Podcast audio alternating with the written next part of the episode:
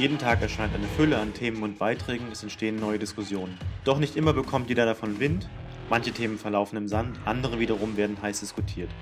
Wir stellen euch ausgewählte Themen der letzten Woche vor, erklären euch die Hintergründe und diskutieren die Themen gern mit euch auf unserem Facebook-Kanal weiter. Das ist die Wollmilchsau Wochenschau, ein neuer Podcast, den wir gern mit euch ausprobieren und auch weiterentwickeln möchten. Und das passierte in der letzten Woche. Ganz oben auf der Agenda stand das Thema Recruiting. Es gab verschiedene Anlässe, das Thema sowie natürlich auch den Dialog mit Bewerbern zu diskutieren. Einer dieser Anlässe war ein offener Brief von Silke Würmann an Bewerber, den sie bei Edition F veröffentlichte unter dem Titel Wie ticken Personaler?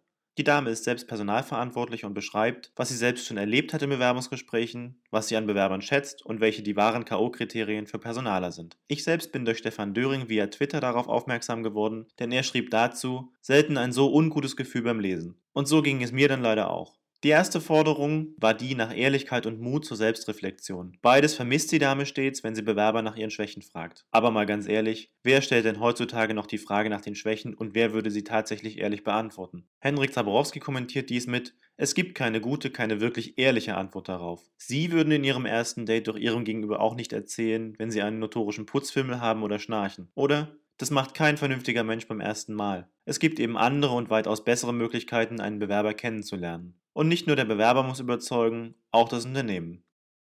In diesem Brief hat mich dann aber ein Satz ganz besonders schockiert. Bezogen auf das Kandidatenrecruiting schreibt sie, und wenn ich öfter daneben liege, ist mein Ruf in der Firma hin. Ja, ich weiß, es gibt klare Recruiting-Vorgaben, aber mal ganz ehrlich, das sollte doch im Bewerbungsgespräch nun wirklich nicht im Vordergrund stehen, sondern viel eher die Aufgeschlossenheit gegenüber der Person, die sich für mein Unternehmen interessiert. Auch die Kollegen von Employer und Markus Reif nehmen in ihren Blogs jeweils dazu Stellung, und der Tenor aller Diskutanten ist eindeutig. Der offene Brief zeigt einmal mehr, dass wir die Diskussion über das Rollenverständnis im Bewerbungsgespräch und auch über die veränderten Anforderungen im Recruiting, ausgelöst durch die neuen Wertvorstellungen der jungen Generationen, noch eine Weile führen werden. Das Fazit insgesamt, die wichtigsten Voraussetzungen für ein Bewerbungsgespräch sind Aufgeschlossenheit, Interesse, Neugier und Respekt. Aber das eben von beiden Seiten.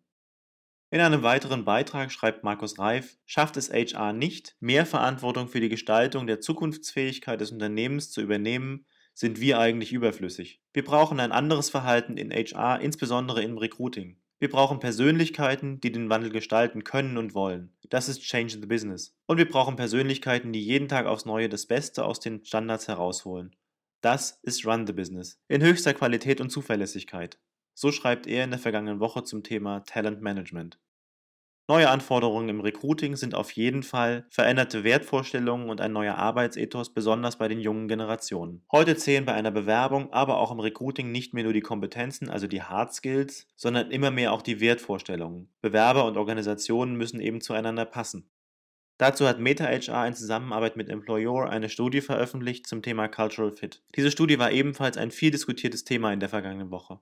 Auch auf dem Wollmilchsau-Blog haben wir uns damit befasst, denn eine Zahl stieß uns ganz besonders ins Auge. Die Studie ergab, dass 91% der befragten Personaler zur Erfassung der kulturellen Passung die Bewerbungsunterlagen und den Lebenslauf nutzen. Das hat mich dann doch etwas stutzig gemacht, denn ganz ohne den Kandidaten persönlich kennenzulernen, scheint es also einigen Kollegen tatsächlich möglich zu sein, deren Wertvorstellungen und Arbeitsweisen kennenzulernen. Das war mir neu.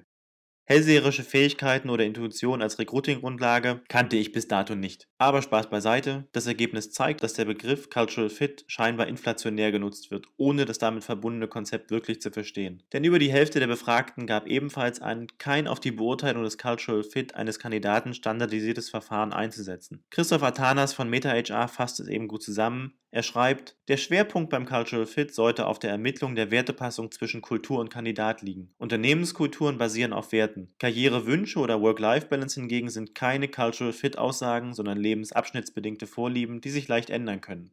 Mehr zu der Studie findet ihr auch bei uns im Blog. Eine weitere Studie, die in dieser Woche veröffentlicht wurde, ist der Transformationswerk-Report zum Stand der digitalen Transformation der Wirtschaft. Ganz spannend daran fand ich, nur die Hälfte der darin befragten Unternehmen gab an, einen Plan für den digitalen Wandel zu haben. Insbesondere die Führungskräfte halten ihre Unternehmen für viel weiter, als die eigenen Mitarbeiter das tun. Mitarbeiter fühlen sich zudem oft in den Prozess des Wandels gar nicht eingebunden. Auf den ersten Blick sind die Ergebnisse zwar interessant, weisen dennoch ein paar Schwächen auf. Zunächst einmal finde ich den Begriff der digitalen Transformation hier eher unpassend, denn schließlich geht es um eine tiefgreifende und vor allem anhaltende Veränderung. Der Prozess ist gar nicht zeitlich begrenzt, beziehungsweise wird es keinen Abschluss in der Zukunft geben, denn wir wissen, moderne Technologien werden immer weiterentwickelt. Es ist also vielmehr eine digitale Evolution. So scheint mir nach der Lektüre des Reports, dass die Bedeutung der Digitalisierung noch immer nicht verstanden wurde, sondern es eher als Notwendigkeit angesehen wird, um mitzuhalten, eben weil es die anderen auch tun.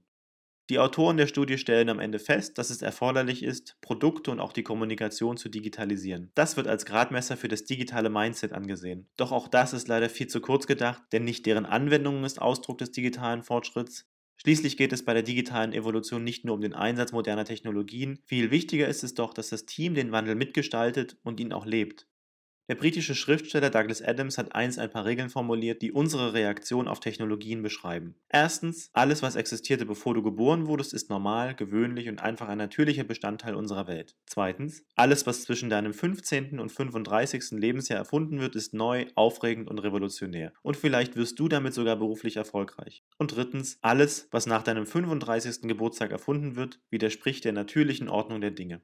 Wir vergessen leider immer noch zu oft die menschliche Komponente bei der Digitalisierung und auch den Prozess der Akzeptanz solcher Technologien. Noch werden die meisten Jobs eben von uns Menschen erledigt, noch haben uns nicht Maschinen ersetzt. Mit einem Augenzwinkern und der Gewissheit, dass ich bis zu meinem 35. Geburtstag noch ein bisschen Zeit habe, wünsche ich euch einen wollmilch saumäßigen Start in die neue Woche. Bis zum nächsten Mal.